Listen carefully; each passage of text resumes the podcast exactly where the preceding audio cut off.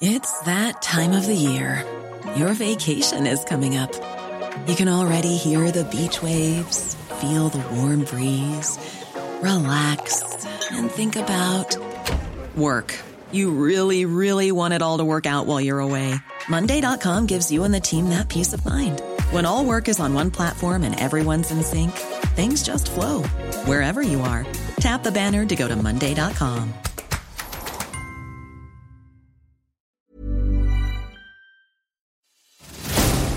Cada noche los expertos se reúnen para debatir, polemizar, desmenuzar a la noticia y a sus protagonistas en una mesa de opinión que saca chispas.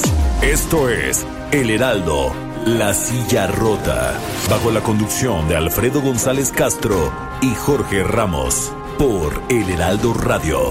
Iniciamos. Muy buenas noches, bienvenidas, bienvenidos a esta mesa de opinión, El Heraldo de México, La Silla Rota. Y como cada semana, como cada jueves, doy la bienvenida a mi colega y amigo Jorge Ramos. ¿Qué tal, Alfredo? Buenas noches, auditorio. Pues fíjate que ayer hubo, fue un día eh, importante. Eh, Así es. Hubo mucho tironeo, ¿no? Eh, por la presencia del presidente Andrés Manuel Observador en Washington. y bueno, al final de cuentas, el mandatario mexicano dijo que pues hay agravios que no se olvidan, mientras que el magnate aseguró que la relación pues es la mejor que hayan tenido los dos países. Ambos eh, pues se vieron a gusto como dos personajes que empatizan y simpatizan. Así es, Jorge, amigos del auditorio, pues para ya entrar de lleno a este análisis, damos la bienvenida a la doctora María Cristina Rosas, ella es experta de la Facultad de Ciencias Políticas y Sociales de la UNAM, y al doctor Alejandro Chanona, internacionalista y también académico de la Universidad Nacional Autónoma de México. Gracias a los dos por aceptar nuestra invitación. Así es, bueno, pues la verdad es que el, el, el tema está calientito. Y bueno, pues nos gustaría que eh, la doctora María Cristina Rosas pues empezara con una primera evaluación eh, acerca de si fue un éxito, fue un fracaso para México, quién gana, quién pierde. Doctora, adelante. Muchas gracias, Jorge, eh, Alfredo, buenas noches.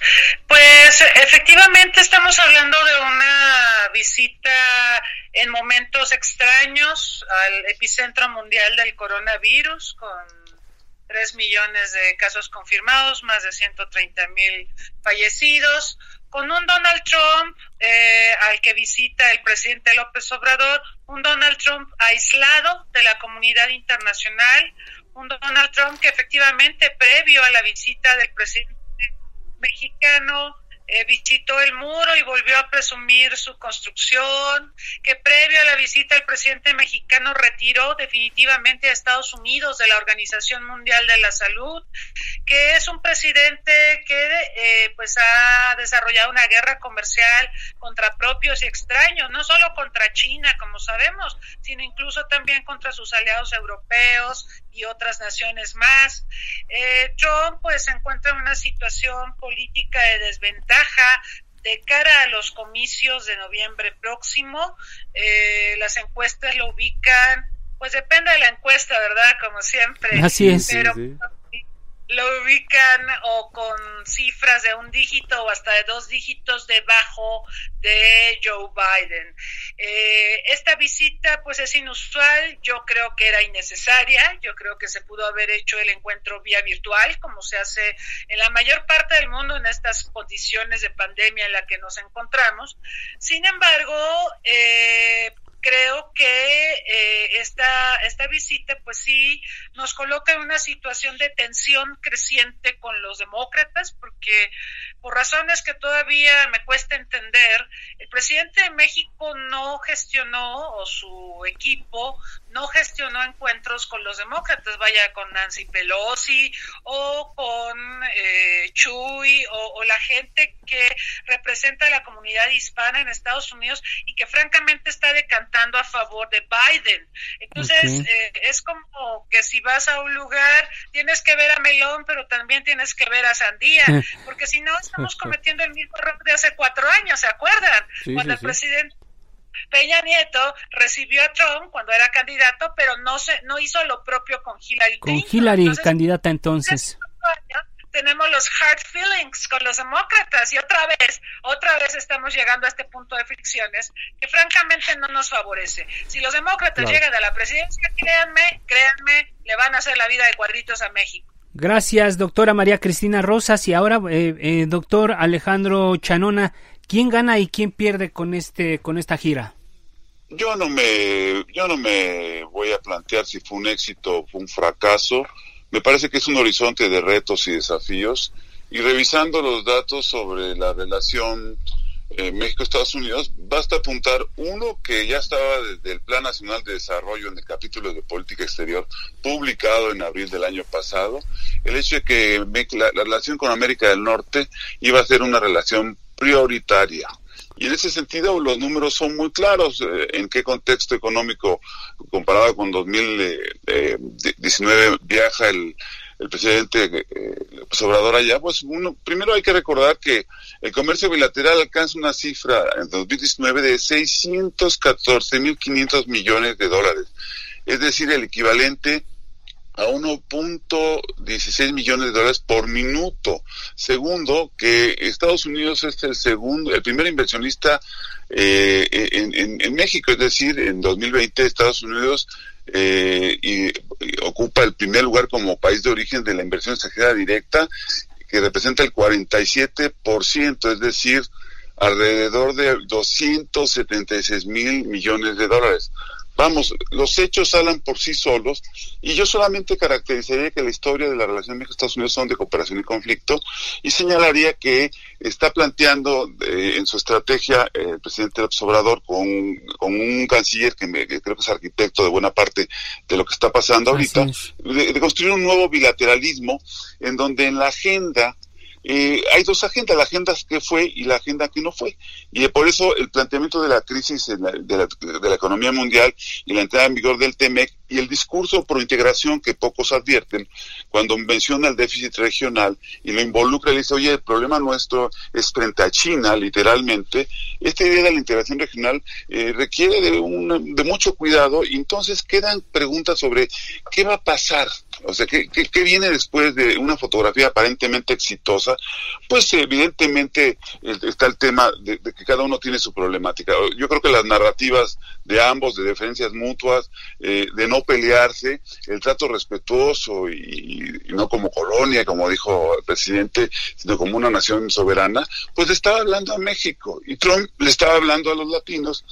Entonces, cuando se empiezan los tweets de Biden y empieza, empieza la guerra con, con, las redes del, del grupo de trabajo de la campaña del propio eh, eh, Trump, que ya, ya, se politizó, pues evidentemente era un fenómeno inevitable. Entonces, ¿qué va a pasar? Bueno, yo creo, lo dejaré ese apuntado. Uno, eh, una cosa es darse, prometerse cuanta cosa, y evidentemente la cena inclusive de empresarios es muy polémica, quién sí fue, quién no fue me parece que va a depender mucho de que México haya confiabilidad en el marco jurídico y la administración jurídica del Telecam, porque hay gente muy molesta con las, inversiones en materia de energía.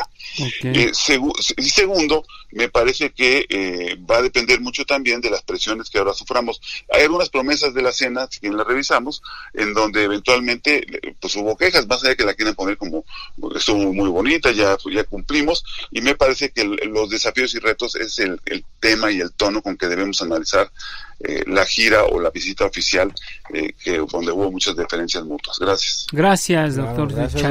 Fíjense, un par de apuntes. Eh, algunos de los temas que no se tocaron de manera, digamos, profunda, abierta, de hecho la declaración conjunta se circunscribe básicamente al, al, TEMEC y hace una mención a la colaboración por el tema de la de la pandemia. Y, y, otro, otro asunto que llamó la atención también fue que eh, ayer mismo, eh, después del tweet de, de Biden, eh, el equipo de campaña de Donald Trump utilizó desde su cuenta en español, porque tiene una cuenta en español, utilizó parte del discurso de López Obrador, donde él pues agradecía las, las, el, buen trato que le ha dado eh, a México. En fin, un par de detalles. Pero justamente con lo que decía el doctor Chanón ahorita, eh, durante la cena que Trump eh, ofreció a la delegación mexicana, dijo López Obrador que es el mejor presidente ¿no? que, que, hemos tenido y lo calificó como duro, audaz, y que quiere mucho a su país. Doctora María Cristina Rosas, ¿elogios innecesarios? Pues mire, yo siempre he escuchado a Trump eh, hablar muy bien de López Obrador. En varias ocasiones lo hemos escuchado o lo ha hecho saber a través de sus tweets que este presidente le gusta mucho, que el otro no. Así lo ha dicho Así en varias ocasiones. Pero yo creo que Trump pues sí está agradeciendo el favor político que le y la deferencia que le está brindando México en estas circunstancias.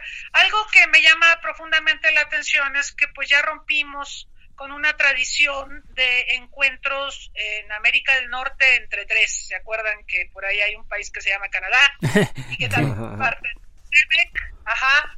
Y recuerdan que se habló de invitar a Justin Trudeau, el primer ministro de Canadá. Así es, no, este no fue, anunció. no fue, dijo que no iba. Y entonces el gobierno mexicano dijo, pero ya lo invitamos a México y, y ya dijo que en cuanto haya condiciones, pues vendrá a nuestro país. Pero esto de bilateralizar la relación, cierto, la relación bilateral México-Estados Unidos, pues es la más importante para México, pero también es importante no perder de vista que con Canadá, gracias al Tratado de Libre Comercio de América del Norte, ahora extinto, se había redescubierto una relación bilateral con los canadienses, había empezado a crecer el comercio, hay inversiones cruciales de Canadá en nuestro país en el sector minero, por ejemplo, en las energías sostenibles, tema que por cierto es muy polémico en estos momentos porque pues si queremos que México se vuelva competitivo ahora que entró en vigor el TEMEC, tenemos que resolver el tema energético, lo exige el inversionista extranjero.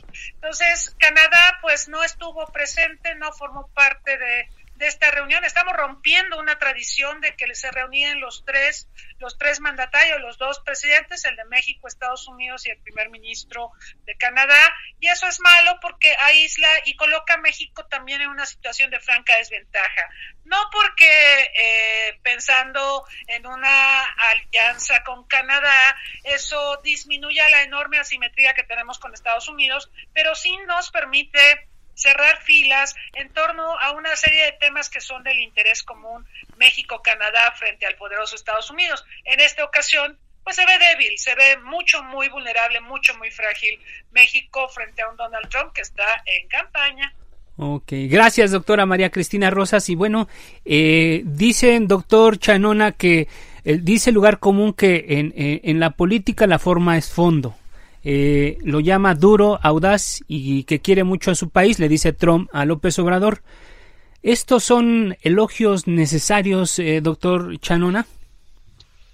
Yo, creo que, que hubo partes de la narrativa mutua que me parece que estaban de más. Sin embargo, había una estrategia de, de, de México reitero, cuando la agenda que fue, que es la del TMEC y parte corrupción, inclusive coincidente con la captura en Florida del exgobernador de Chihuahua, Duarte, pues es un obsequio eh, que habla de la cooperación en materia de inteligencia y de favores mutuos. La agenda que no fue, eh, eh, fue, pues fue el de la seguridad, el de las drogas, la violencia, la migración, yo diría hasta el medio ambiente. Sin embargo, hubo una apuesta muy clara que México va en condiciones de debilidad económica. Bueno, la, economía de Estados Unidos está decreciendo, la economía global está en serios problemas y tuvieron que privilegiar ese tema y, en el formato cuidaron la idea de un nuevo bilateralismo, como yo lo llamo, para ver qué viene para México. O sea, México tiene históricamente que construir una narrativa donde se habla de independencia, sí, la planteó, país soberano, pero también tiene que cuidar mucho no contravenir a los Estados Unidos. Y no lo digo yo, lo dicen los clásicos de la política exterior como Mario Ojeda. Entonces hay una construcción donde eh, hay escenarios posibles y yo creo que la invitación fue una invitación de pues usted tiene que venir ahora a visitarme en reciprocidad y, y se armó en un contexto de pandemia en ambos países donde los números crecen pero donde la pandemia económica está preocupando profundamente. Entonces, en esa lógica, me parece que tuvieron que aventarse esta narrativa de, de grandes diferencias y al final, pues van a tener que cuidar los saldos por las ausencias. Efectivamente, fueron los demócratas que también aprobaron al TEMEC, la ausencia de, la, de los representantes de las comunidades hispanos, hispanas y mexicanas de México y una parte del empresariado americano que le hubiera gustado estar, más los que de aquí fueron excluidos como los de el Consejo Nacional Agropecuario o el Coordinador Empresarial. Es decir, que hay muchos claroscuros de, de quién sí, quién no, pero la tirada de, la estrategia diplomática de México fue mandar un mensaje al país, crear confianza, pero insisto, el desafío va a ser si van a tener el talante para, para la, armonizar y no violentar las regulaciones que se esperan permitan el flujo de dichas inversiones, porque del dicho al hecho hay mucho trecho. Ok, doctor Chanona. Y nada más un apunte antes de seguir al siguiente punto, Jorge, amigos del auditorio. Pues yo creo que, como lo dice el doctor Chanona, también uno de los temas que estuvieron ahí pendientes fue el asunto de los derechos humanos. Incluso se hablaba de que había una amenaza de Donald Trump sobre el DACA, que es el acuerdo este que permite a los estudiantes mexicanos no nacidos allá tener privilegios en ese sentido. No hubo ningún anuncio de los dos lados y yo creo que también el tema de la educación y el tema de los derechos humanos creo que fue un tema que también quedó pendiente aunque no era, el, no era tema de la agenda bilateral en este encuentro, era el momento también importante para plantearlo. En fin, sigamos, Jorge, eh, tenemos ahí otra, otra, otro tema que vamos a sí, seguir. Y, y, bueno, o sea, llama la atención, eh, como bien eh, recalca el doctor Chanona, que en, en, este contexto hayan ubicado como el centro de la, de la reunión el tema, digamos, económico eh, es, es muy importante. Y esto del nuevo bilateralismo que pareciera también eh, que es como una nueva, una nueva señal. Pero bueno, eh, pasemos al siguiente tema. Andrés Manuel Observador dice que fallaron los pronósticos y que pues no se pusieron los guantes. Vamos a escuchar este, este, este audio del presidente López Obrador. Agradecemos mucho esta recepción, presidente Trump, y en efecto fallaron los pronósticos, no nos peleamos, somos amigos y vamos a seguir siendo amigos. Bueno, pues ahí está, Jorge, escuchamos al presidente, amigos, aliados, cómplices. ¿Qué opina, doctor Chanona, de esto que escuchamos? Bueno, evidentemente el, el, el, el no nos peleamos y tiene una frase también muy particular el presidente el observador es a, a, pesar de nuestras diferencias ideológicas es decir son antípodas uno es el presidente de izquierda eh, en, en, en, la, en, la, lógica suya y el otro pues es un presidente de derecha y eh, de pronto hasta de ultraderecha. Eh, yo sí creo de, que esta idea de amigos eh, sí va a tener consecuencias si no tienen una estrategia para limar asperezas y tender puentes, sobre todo con los demócratas, partiendo del hecho de que hasta ahorita va de delantero Biden. No sé Así qué tenga es. que pasar para que le dé la vuelta a Trump, pero Trump sí está mandando mensajes desde sus cuentas de que fue un éxito y se dieron trato de Estado. Miren, de pronto Trump nunca da cenas en, en, visitas oficiales y una cena.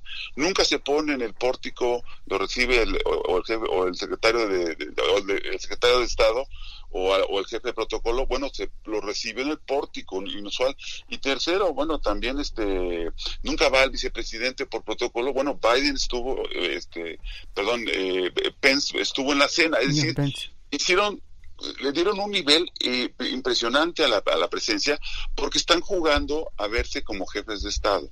Y en ese sentido también está hablando a su constituency. Trump eh, obviamente lo está usando, pero con una estrategia en donde no le iba, no le iba a insultar ni le iba a decir construye el muro, paga el muro, etcétera, etcétera. Lo hizo como está pues, sucediendo. Entonces tenemos que analizar en las próximas semanas y meses eh, el resultado, porque también vamos a ver si en México estamos a la altura de lo que prometimos, de lo que ahora se denomina una exitosa gira de trabajo del presidente López Obrador. Yo, yo no me atrevería a, plantear pronósticos, pero me daría mucho gusto que efectivamente recordemos que lo que está pasando en el TEMEC pues nos fue impuesto cuando Trump decidió reventar el Telecán. El 70% del Telecán está en el TEMEC, pero en las nuevas reglas este, nos ampliaron la famosa regla de origen regional que utilizó muy bien el presidente López Obrador. Habrá que ver y estar muy atentos eh, en, en, la evolución inmediata de esto. Gracias, doctor Chanona. Jorge. Sí, eh, doctora María Cristina Rosas, eh, la pregunta es, amigos, aliados, cómplices o ninguna de las tres? Mire, en política no hay amigos, hay intereses. Y yo creo que pues eso se evidencia en esta visita. México, con la relación que tiene con Estados Unidos, que es su relación económica y más importante, pues busca eh, generar un poco de certidumbre en medio de la enorme, enorme crisis económica que se avecina a nivel mundial. Es cierto que es una buena noticia que el TEMEC entre en vigor, eh, pero lo cierto es que las condiciones en que fue negociado cambiaron dramáticamente, ¿no? No es lo mismo tener un tratado de libre comercio en una economía con 30 millones o más de desempleados en Estados Unidos que ya no van a consumir, con un sector automotriz que se cuidó mucho en términos de las reglas de origen y en términos de los salarios para los trabajadores, eh, sobre todo en México, pero donde nadie tiene el poder adquisitivo para comprar un coche. La realidad entonces es que pues sí, la, idea es enviar el mensaje de que hay certidumbre, de que hay un nivel de diálogo al más alto nivel, pero yo simplemente les pregunto, ¿quién quiere reunirse con Donald Trump en estos momentos, aparte de México? Y, y, bueno, sí, pues tenemos una gran dependencia respecto a ese país, pero previamente otros líderes, los del G7, ya le habían cancelado. Angela Merkel fue muy, muy enfática de señalar que estaba literalmente horrorizada por la salida de Trump de la Organización Mundial de la Salud y por toda la política errática que ha desarrollado a nivel internacional. Entonces, Donald Trump está aislado políticamente de la comunidad internacional. Son muy pocos en realidad los presidentes que le toman la llamada o que quieren reunirse con él. Digo, Bolsonaro ahora no se podrá reunir con él porque tiene coronavirus, pero ese es otro que tiene cierta empatía con Donald Trump. Pero ese círculo de personas que se quieren reunir con él, pues salvo México, que tiene una enorme dependencia económica, creo que eh, no tiene muchas fichas Donald Trump para mostrarle al mundo y decir, miren, eh, me estoy reuniendo con todos los líderes, ya me reuní con Merkel, ya me reuní con Macron, ya me reuní aunque sea virtualmente, ¿no? Siquiera virtualmente se pueden dar estos encuentros. Gracias, doctora María Cristina Rosas. Y bueno, eh, lo vimos, vimos en Twitter, Jorge, amigos del auditorio,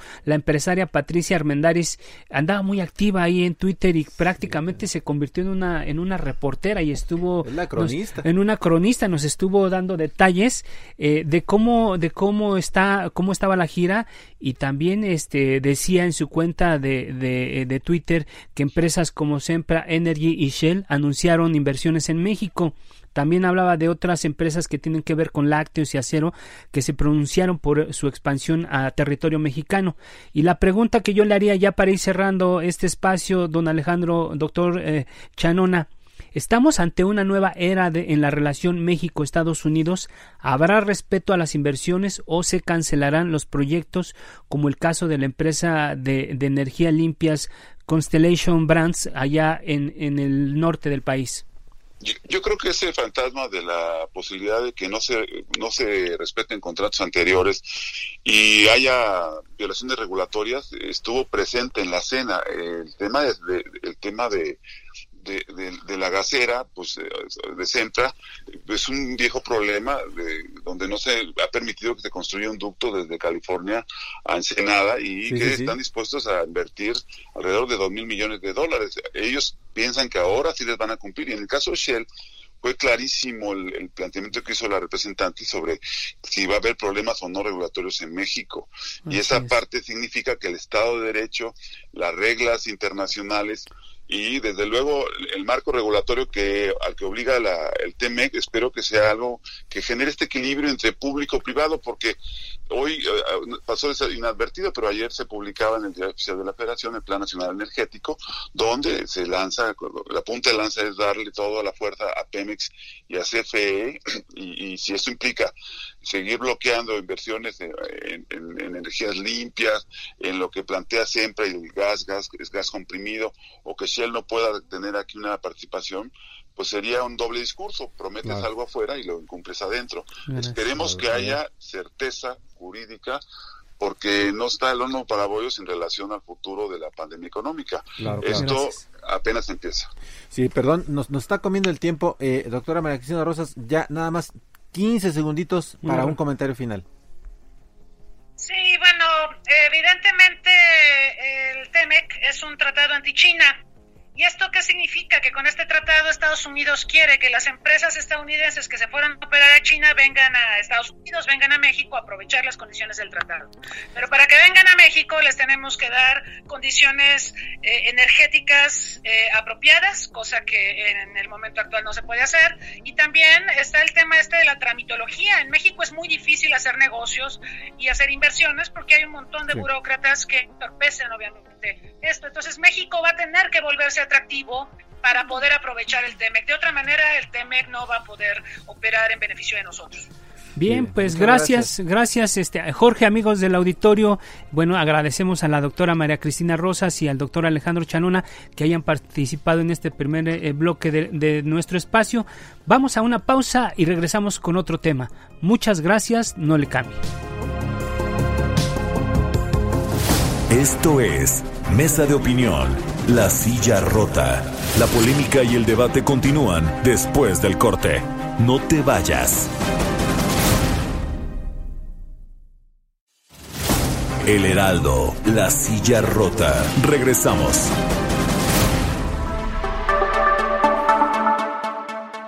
Bueno, pues ya estamos de regreso, traemos otro tema para esta mesa. Sí, fíjate, está interesante el asunto. Eh, se había estado esbozando la posibilidad de una alianza entre PRI, eh, PAN, PRD. Y bueno, vamos a escuchar a Alejandro Moreno, lo entrevistamos previamente. Eh, vamos a escuchar qué nos dice Alejandro Moreno sobre estas intenciones de crear, pues lo que en algún, en algún momento el observador llamaba el, el PRIAN-RD, ¿no? Eh, contra, contra Morena. Escuchemos a Alejandro Moreno.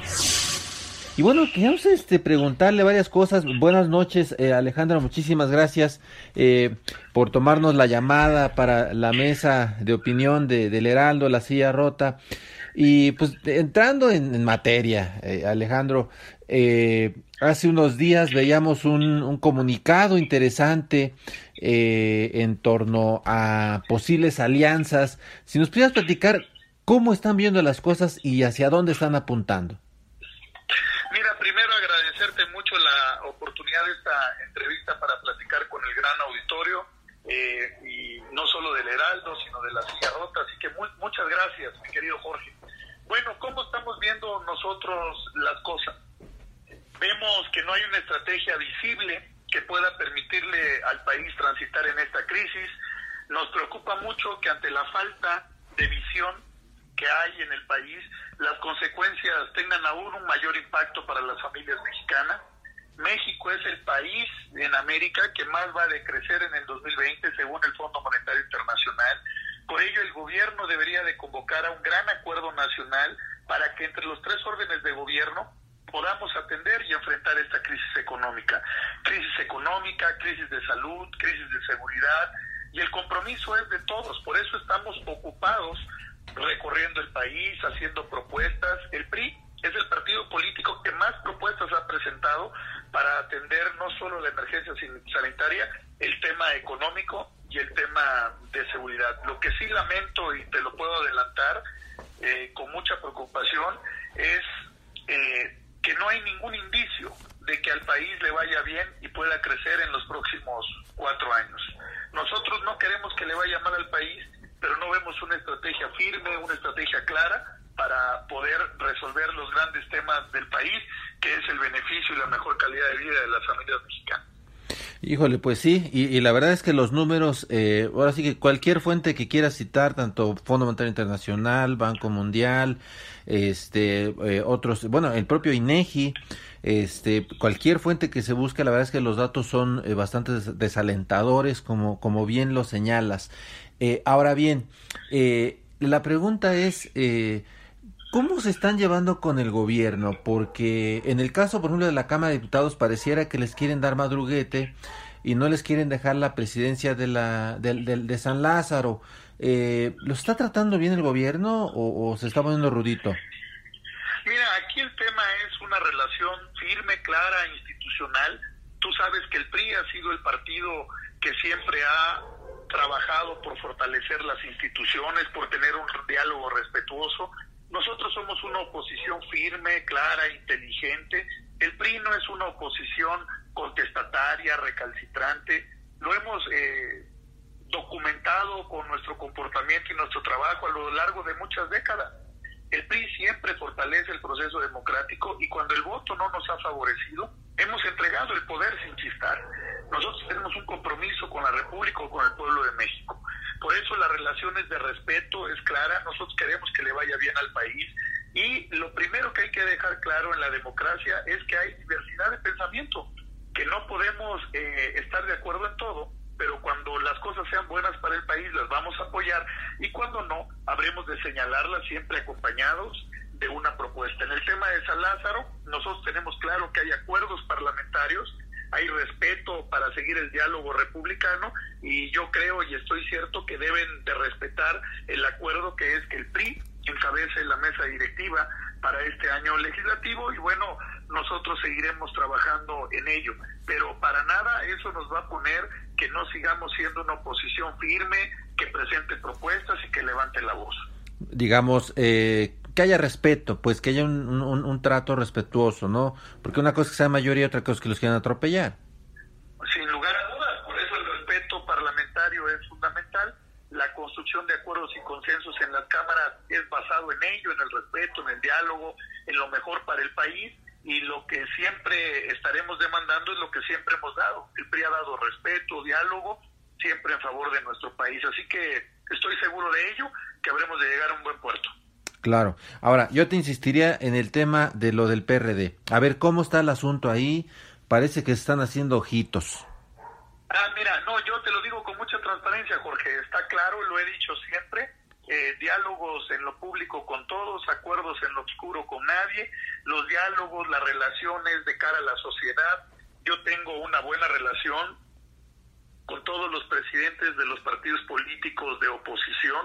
Claro que estamos platicando, claro que estamos dialogando, claro que estamos construyendo acuerdos y consensos. Tú sabes que el PRI es un partido que siempre ha creído y ha impulsado las coaliciones eh, electorales que lleven una buena plataforma, que lleven buena propuesta y que nos haga más competitivos. Al final del camino lo que queremos es ser una alternativa clara para ganarnos la confianza de la sociedad ganar el gobierno y servirle a los mexicanos. Pero hoy el PRI está concentrado en lo que necesitan los mexicanos, Jorge. Mira, a lo mejor tú y yo no conocemos a alguien que tenga coronavirus, pero tú y yo sí conocemos a un mexicano que tenga un problema económico, que no tenga para pagar la renta, que no tenga para pagar la luz, que no tenga para llevar los alimentos a la mesa, que no tenga dinero en el bolsillo, cómo eh, atender a los hijos. Entonces, esa sí es una verdadera preocupación. Sí estamos trabajando, sí estamos dialogando, sí puede haber coincidencias claras a favor de México, habrá tiempo y momento para las coaliciones, pero hoy estamos concentrados en cómo generar una mejor condición y una mejor calidad de vida para los mexicanos. En eso estamos eh, trabajando. El PRI es un partido territorial, tú lo sabes. Tenemos presencia en todo el país, en todas las entidades federativas, en los más de 2.400 municipios, en las 90.000 secciones electorales. O sea, el PRI está trabajando como lo es con la gente, casa por casa, siendo una alternativa para encauzar las causas de la sociedad. Eh, Alito vería eh, aliarse vería alianzas con PRD, con, con PAN, eh, en algunos estados, en gubernaturas, eh, en distritos. a lo mejor no es una alianza general, pero podría ser una alianza por casos. ¿Esto lo verías? Acuérdate que, como bien señalas, hay, hay alianzas parciales, totales, hay alianzas en los estados, hay alianzas y coaliciones electorales en los municipios. Nosotros estamos dialogando, estamos trabajando, estamos construyendo nuestra estrategia de mayor competitividad para tener la mayor representación política. Con todos platicamos, con todos estamos construyendo acuerdos. Ya habrá momentos, tiempos para registrar las coaliciones electorales, pero claro que estamos dialogando con todos para llevar la mejor plataforma política, para construir una verdadera competencia política, porque el PRI tiene mujeres y hombres competitivos, el PRI tiene mujeres y hombres que pueden ser candidatos o candidatos solo de nuestro partido, pero también estamos en regiones, en estados, en gubernaturas, en municipios, construyendo la mayor posibilidad de establecer una coalición electoral para ser todavía más competitivos. Así que estamos listos, estamos trabajando, estamos caminando el territorio y está claro que estamos dialogando los partidos de oposición para construir una alianza o una coalición electoral más fuerte y más sólida. Oye, pues es muy interesante el planteamiento que haces, eh, sobre todo eh, viendo eh, la actitud avasallante de, de, Morena, pero también me da la impresión de que el presidente parecía que está preocupado porque no va a tener buenos resultados. ¿Cómo, cómo valoras el hecho de que el observador esté un día sí y otro también hablando de fraude, hablando de que no va a permitir el fraude, de que va a denunciar fraude. Y como que ha sido su discurso recurrente eh, anticipar esto cuando los cuentas no le van a salir muy bien. Eh, ¿Cómo valoras esto? Mira, yo lo que digo es que hay que garantizar la equidad, la participación y la transparencia en el proceso electoral, siempre apegados irrestrictamente a la norma, a la constitución y a las leyes electorales. Nosotros hemos sido promotores de una competencia política, de que lo más importante es el sufragio efectivo, el sufragio libre, transparente y secreto de los ciudadanos, quienes son garantes de trabajar, de participar y de cuidar las elecciones son los ciudadanos. El Instituto Nacional Electoral, a quien hoy le refrendamos todo nuestro apoyo y todo nuestro respaldo, es el encargado de organizar, de capacitar y de preparar la jornada electoral pero son miles de ciudadanos quienes participan en la organización de la elección. Aquí tenemos un proceso democrático donde, la, donde los ciudadanos van y depositan su voto y se respeta la mayoría del, del voto. El gobierno actual ganó en este modelo democrático de manera transparente. Entonces hay que respetar la democracia, hay que respetar lo que deciden los ciudadanos y por eso hoy te puedo decir que los primeros decepcionados de Morena han sido los que votaron por ellos en el 2018. Morena es un partido de ocurrencias que llegó al gobierno a improvisar. Morena está lejos de tener líderes y dirigentes, militantes, hombres, mujeres y jóvenes como los que tenemos los priistas en nuestras filas. El problema de Morena es que sus problemas internos son tantos que no los deja ver la realidad del país. Es un partido político que le gusta hablar del pasado porque no tiene respuestas para el presente y para el futuro de México. Por ello, hoy estamos trabajando fuerte para construir una verdadera alternativa y ganarnos la confianza de los ciudadanos. Y claro que cuenta la experiencia política, la experiencia de trabajo, de preparación del PRI para gobernar y dar resultados. Yo te preguntaría, Estamos mejor hoy que hace dos años. No. El PRI gobernaba hace dos años. Entonces ve el crecimiento económico, el empleo, la seguridad. Entonces la gente tiene que contrastar y tiene que convocarse una gran participación política para ir a votar. Es una, una, una democracia. Se gana o se pierde. Hoy lo que necesitamos es presentar las mejores propuestas para que el ciudadano decida. Ahí está el PRI, ahí estamos trabajando. No tengas ni la menor duda que vamos a ganar en el 2020 Coahuila e Hidalgo y vamos a regresar en el 21 y vamos a hacer una opción de gobierno y vamos a ganar. ¿Eh? Vamos a ver. Ahora, yo, un par de preguntas más que me quedan. Este, una, eh, tiene que ver, me, me, llamó la atención el fin de semana, tenía un buen rato que Manuel Fabio Beltrones no, eh, no aparecía en el escenario y salió el fin de semana con un par de cosas que me llamaron la atención. Una, él, él eh, replicaba el, el, el, el, discurso este del golpismo y lo identificaba él decía en, en sectores eh, conservadores, ¿no? Que se agazapan, algo así lo decía, en, en, en, la sociedad civil y que el PRI debería alejarse de estos sectores conservadores. ¿Está cerca el PRI de sectores conservadores golpistas? Mira, yo lo primero que te puedo decir es que respeto las declaraciones como lo es de un expresidente del Comité Nacional del PRI su opinión es importante, como lo es la opinión de miles y millones de militantes del PRI. A todos los escuchamos, con todos vamos a trabajar. Nosotros tenemos un firme compromiso por mantener la unidad del PRI para trabajar juntos y trabajar en equipo. Nosotros estaremos con las mejores propuestas para México. Pero hoy lo más importante es ser comprometido con nuestro instituto político, ser buen periodista en las buenas y en las malas, hablar bien del PRI en público y en privado, porque los priistas hemos sido autocríticos y hemos sido criticados y escuchamos la demanda de la sociedad que es resultados. Hoy los políticos tienen que dar resultados. La sociedad está harto, harta de la corrupción, está harta de la impunidad, pero está más harta de los políticos que prometen y no cumplen. Y hoy el PRI está trabajando para dar resultados, para ganarse la confianza de la sociedad y para decirles que juntos con responsabilidad podemos resolver los grandes retos y los grandes desafíos que tiene México. Última pregunta, un minutito. Eh, presidente, eh, ¿les hace temblar, les hace temer eh, el regreso de eh, Emilio Lozoya al país y que pudiera embarrar este muy fuerte al expresidente Enrique Peña Nieto? Mira, nosotros lo que hemos dicho es que nadie puede estar por encima de la ley. Al final del camino están los organismos jurisdiccionales.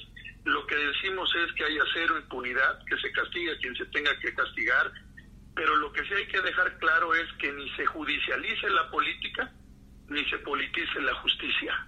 Eso es muy importante. No impunidad y que enfrenten la ley y que al final del camino quien haya cometido un delito la enfrente. Así que nosotros estamos por la transparencia, por la rendición de cuentas, lo he dicho siempre. Aquí nosotros siempre estaremos a favor de que se aplique la ley. No les tiemblan los, las, las corvas, dirían por ahí. Para ni nada, ahí estarán los organismos jurisdiccionales que habrán de dar sus resoluciones. Muy bien. Presidente, muchísimas gracias por este tiempo para eh, la mesa del Heraldo y de la Silla Rota. Oye, y te voy a dar un dato más A que ver. es importante. Mira, hoy el 93% de los mexicanos cree que el país está dividido, Jorge. El 62% cree que el país va por un rumbo equivocado. Y el 82% continu- eh, considera que la situación económica de México es mala o muy mala. Por eso hoy te lo quiero decir. El camino de nosotros es dar respuestas al presente y al futuro de México. El PRI, y tú lo sabes, ha enfrentado grandes crisis, desastres naturales, y en todos sacamos adelante al país, con responsabilidad, con capacidad y con experiencia. Por ello felicito a la gobernadora y a los gobernadores del PRI, así como a todos los alcaldes, senadoras, senadores, diputadas, diputados federales, locales, porque han estado a la altura de los ciudadanos, siendo responsables. Pueden criticar al PRI, sin lugar a dudas, pero somos una nueva generación que escucha y atiende los señalamientos de la sociedad y de los priistas. Pero no tengas duda que no hay priistas improvisados hoy como no los hubo antes. No los habrá ahora, ni nunca. Somos el partido que más prepara, capacita a sus cuadros políticos para hacer un buen gobierno. Que hay errores, sin lugar a dudas, pero al final del camino que somos el partido que construyó las instituciones de este país. Te agradezco enormemente la entrevista y siempre estaré a tus órdenes. Bueno, pues también ahí, ahí está ya el, el punto de vista de- del presidente nacional del PRI, pero también tenemos otro, otra entrevista, Jorge. Así es, fíjate que, eh, pues justamente como Alejandro Moreno eh, menciona abiertamente a- al PRD, eh, pues buscamos a Ángel Ávila, que es integrante de la dirigencia colegiada del PRD. La semana pasada sorprendió con unos tweets, eh, muchos piropos eh, hacia, hacia ti, hacia tu persona, eh, y al mismo tiempo eh, señalando pues posibilidades de alianzas y ya lo escuchamos y dice que sí, o sea, no no no tiene este dice que sí lo no lo descarta que eh, en su momento eh, dice para eso hay muchas vías. Eh. Ángel, ¿cómo, ¿cómo te pareció todo esto y qué, qué, qué- cómo ves este tema? Pues primero comparto yo con Alejandro y con otros dirigentes de la oposición que eh, hoy el reto más importante es, es regresar eh, los equilibrios democráticos, eh, preservar la democracia en el país y eh, controlar los excesos de un gobierno autoritario como el de Andrés Manuel López Obrador.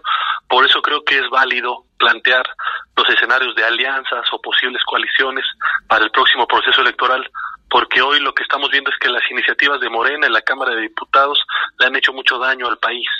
Entonces, para ello es importante lograr que Morena no vuelva a tener la mayoría. Y, hay que decirlo claramente, Jorge, Morena no logró la mayoría en la Cámara de Diputados a través del voto popular. Solo el 38% de la gente votó por Morena en la Cámara de Diputados y hoy Morena tiene casi el 60% del control en la Cámara de Diputados, es decir, a través de acuerdos parlamentarios, acuerdos con otros partidos como el Verde, han logrado acrecentar, digamos, la fuerza que no ganaron en las urnas. Por eso hoy es imperativo buscar alianzas para lograr un equilibrio político que le regrese la democracia a México. Entonces, en ese sentido, comparto un planteamiento similar con Alejandro Moreno y otros eh, presidentes de los partidos de oposición.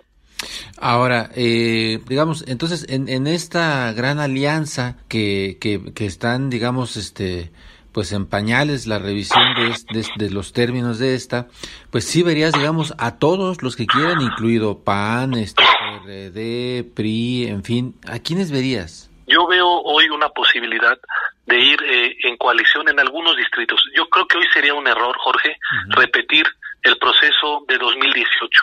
Es decir, en el 2018 hubo una instrucción nacional demasiado rápida, sin procesar en los estados, donde se obligó eh, casi a la fuerza a ir en la alianza entre los tres partidos y ya vimos el resultado. Hoy lo que yo creo es que son los estados propios los que están midiendo las condiciones en cada una de las entidades y los que nos están proponiendo a las dirigencias nacionales dónde se puede ir en coalición y en alianza y en dónde no. Entonces, eh, en ese sentido, nosotros en el PRD vamos a ser muy respetuosos, Jorge, de eh, los procesos eh, estatales. Hoy, digamos, la construcción de las alianzas, Jorge, tiene que ser de abajo hacia arriba, desde los estados hacia el centro, no como en el 18, que fue eh, del centro hacia los estados y fue a nivel nacional. Por eso yo comparto lo que ha platicado Marco Cortés en el sentido de poder ir en alianza en solo 75 distritos de 300. Es decir, el PRD iría en coalición de 75 y tendría candidatos propios en 225. Es decir, para nada es el ejercicio del 2018. Y en el caso del PRI, yo lo he platicado también con Alejandro, en el sentido de que eh, el Va a discutir en su próximo Congreso Nacional, que es a finales de agosto, la posibilidad de el nos estaba fallando un poquito la señal. Eh, me decías que en agosto, en agosto tienen un este, eh, congreso. En agosto tenemos un congreso nacional, Jorge, y ahí vamos a definir si efectivamente eh, quitamos ese candado que en estos momentos nos prohíbe ir con el PRI o si lo mantenemos. Entonces estamos en un proceso de discusión y debate y por supuesto yo agradezco las muestras de estas estas muestras digamos de apertura de Alejandro de, de poder establecer eh, alguna mesa de trabajo con el PRD y con otros partidos. Entonces, yo creo que aquí el PRD tiene que ser capaz de platicar con todas las fuerzas políticas, porque hoy lo más importante y lo que está en juego es eh, la democracia en México, eh, camino hacia la dictadura con Morena, o si lo podemos detener los ciudadanos para eh, frenar estos excesos autoritarios del observador. ¿Sin asquitos con el PRI? Eh, pues yo creo que, eh, eh, digamos, lo que hay que poner por delante finalmente es los intereses del país, los ciudadanos. Yo creo que a nadie le conviene tener un gobierno que en estos momentos está rebasado por todos los problemas. Hoy, si tú le preguntas a la gente si tiene más empleo, si tiene más dinero en la bolsa, si se siente más seguro, si hay menos asaltos, si hay menos violencia, si este gobierno ha impulsado la ciencia, la educación, la tecnología, la cultura, eh, si estamos mejor hoy que hace algunos años.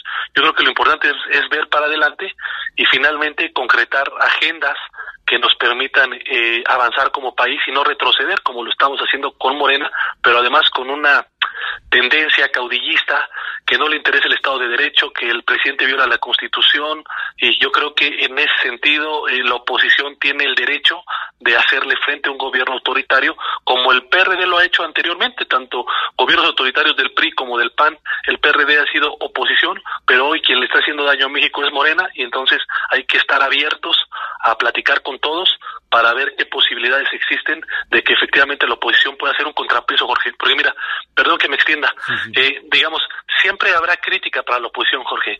Si la oposición va dividida, ¿qué van a decir? Le están haciendo el juego a López Obrador. La oposición dividida le facilita al régimen que gane el proceso electoral y que tenga mayorías. Si la oposición se une, vienen las otras críticas.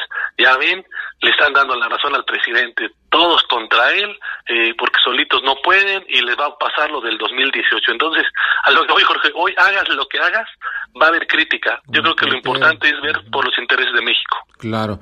Muy bien, pues Ángel Ávila, eh, miembro de la dirigencia colegiada del, del PRD, eh, muchísimas gracias por, por estos comentarios, por este tiempo. Y bueno, ¿quién lo dijera? a lo mejor vemos el PRIAN RD eh, en los próximos meses. Vamos a ver cómo evoluciona y seguimos en contacto. Muchas gracias, Ángel. Pues ya escuchamos tanto al PRI, al presidente del PRI, como al, dirigente o integrante de la dirección colegiada del PRD. están más que abiertos a coaligarse con el PAN, incluso el Partido del Sol Azteca busca retirar en agosto lo precisamente esto que comentaban eh, los, de los estatutos, la prohibición para un escenario de este tipo. ¿Esto será la boa que se puede comer al ganso, Jorge? Pues ya veremos si efectivamente es la boa que se come al ganso, pero por ahí van. Bueno, pues ya llegamos al final de, este espacio, Jorge. Así es, eh, muchísimas gracias eh, por escucharnos en esta ocasión. Tuvimos dos temas, uno evidentemente la coyuntura, eh, la visita de del observador a Washington, su reunión con Donald Trump y esta este intento de boa que se quiere comer al ganso. Así es, pues no nos queda más que agradecer a quienes hacen posible este, este esfuerzo, Isaías Robles en la información, Orlando Oliveros en la producción y a Jorge Aguilar en los controles técnicos. Los esperamos el próximo jueves a las 10 de la noche y el martes en la mesa de opinión a fuego lento. Descanse y muy buenas noches, Jorge. Buenas noches, como siempre no se les olvide eh, ser felices y de ser posible quedarse en casa. Esto fue El Heraldo, la silla rota, por El Heraldo Radio, con la H que sí suena. Hasta entonces.